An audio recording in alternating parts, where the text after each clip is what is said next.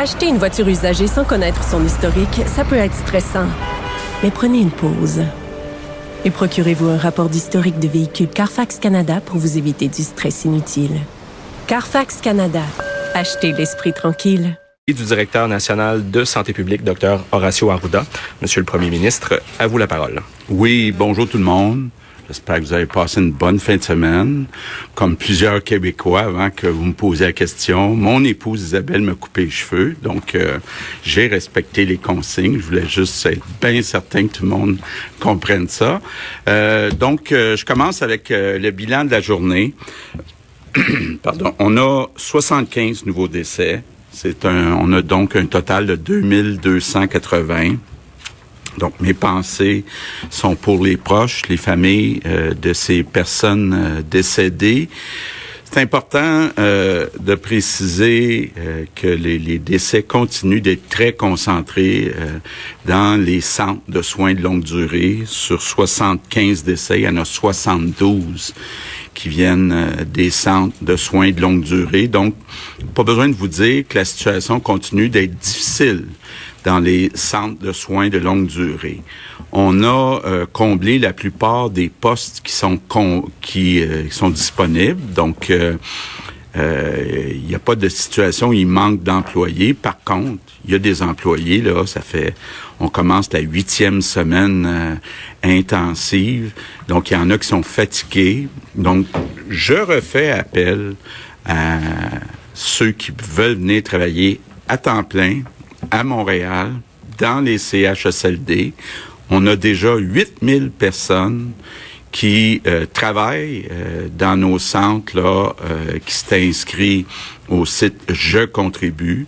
Mais comme je vous dis, il y a des gens fatigués là, puis ça ferait du bien d'être capable d'en remplacer quelques-uns pour quelques semaines. Donc, je fais encore un appel à tous ceux qui, ont, qui sont disponibles à temps plein, peu importe vos qualifications on est prêt à vous ajouter dans nos CHSLD. On a maintenant 32 623 cas confirmés. C'est une augmentation de 758. On a 1772 personnes qui sont hospitalisées, une augmentation de 18. On a 218 personnes aux soins intensifs. C'est le même nombre qu'hier. Bon, quand on regarde la situation des hospitalisations. Je vous avais déjà dit là qu'on avait au début de la crise libéré 7000 lits, donc on a 1772 euh, d'utilisés. Par contre, par contre, c'est important de le préciser, ces lits sont surtout concentrés à Montréal. Donc, quand on regarde la situation, on voit euh, qu'il y a assez de lits de disponibles à l'extérieur de la grande région de Montréal, mais ça reste très serré à Montréal.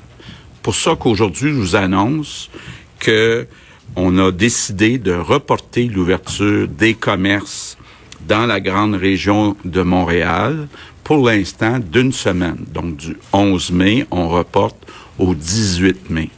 Je vous rappelle qu'à Montréal, il est prévu que les écoles et les garderies soient ouvertes le 19 mai. Encore là, on a deux semaines devant nous. On va regarder ensemble euh, les résultats, puis on va prendre une décision en fonction de l'évolution des résultats. Il n'est pas question euh, d'ouvrir euh, puis d'ajouter éventuellement aux personnes qui pourraient se retrouver dans nos hôpitaux, alors qu'on a très peu de marge de manœuvre à Montréal.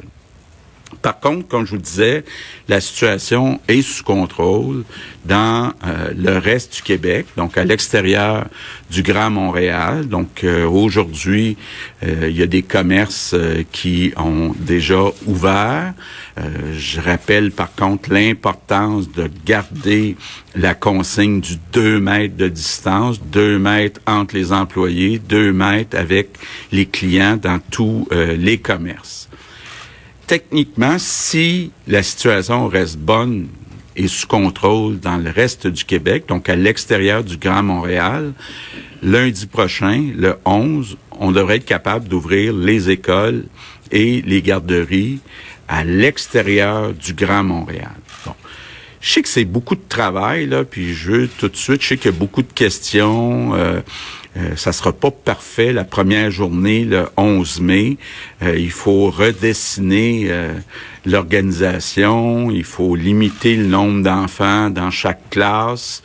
Euh, donc, il, va falloir là quand même que les gens soient très débrouillards. Puis moi, je compte sur la débrouillardise des Québécois pour s'ajuster, pour euh, être capable que cette rentrée se passe le mieux, euh, le mieux possible. Mais sais déjà là, parce qu'on n'a pas une un guide des opérations pour comment réouvrir les écoles en pandémie. Donc, euh, c'est la première fois qu'on fait ça. Euh, donc, on va essayer de le faire le mieux possible, mais il faut s'attendre qu'il va y avoir des ajustements. Mais euh, je pense qu'en général, ça devrait bien se passer. Je suis très conscient aussi a certains enseignants qui sont inquiets puis voudraient pouvoir porter un couvre-visage je veux juste vous dire, la santé publique pense pas que c'est nécessaire, mais euh, ça peut pas nuire. Donc, euh, on va permettre aux enseignants qui veulent porter un couvre-visage de porter un couvre-visage. L'important, c'est que tout le monde se sente à l'aise dans cette réouverture-là. Euh, le secteur de la construction puis du secteur euh, le secteur manufacturier, on va laisser euh, l'horaire comme il était là. Bon, c'est important de rappeler que la plupart des endroits, on a euh, ailleurs jamais fermé la construction puis le manufacturier. Par exemple en Ontario. Donc nous on était allé plus loin, on avait fermé la construction puis le manufacturier. Donc avec les mesures qui ont été discutées, mises en place dans un guide avec euh, la Commission de santé, sécurité au travail et la santé publique, pense qu'on peut, euh, en toute sécurité, réouvrir ces euh, secteurs-là. Mes remerciements du jour, ben, c'est pour les commerçants. les commerçants qui ont offert, entre autres, dans les épiceries, des services depuis le début et les nouveaux qui réouvrent en région, on a une vie qui revient un peu à la normale. Donc, je vous remercie les commerçants. Par contre, je euh, veux faire un rappel aux Québécois. Beaucoup de choses qui sont dites en fin de semaine. Dans les parcs, il y avait des gens qui étaient parfois à moins de deux mètres. Juste vous dire, moi, on me dit la plupart des personnes, la grande majorité des personnes, incluant Montréal, respectent la consigne du 2 mètres. D'abord, faut le préciser, là, quand on reste avec quelqu'un, euh, conjoint, conjointe, là, c'est pas nécessaire euh, de garder le 2 mètres. On peut aller parler à d'autres personnes en respectant le 2 mètres. Donc, ce qu'on me dit, c'est quand même la grande majorité des gens respectent cette consigne-là. Mais je vais le répéter, puis je pense que le docteur Arruda va répéter ça jour après jour, pendant des semaines, probablement même des mois, deux mètres, deux mètres, deux mètres, ou pour les plus vieux, six pieds, six pieds, six pieds des autres personnes. Donc, je compte sur vous euh, pour qu'on soit capable de retrouver graduellement une vie normale. C'est important que cette distance de deux mètres, là, qu'on s'habitue à vivre avec. Euh, dans la vie de tous les jours. Uh, good afternoon.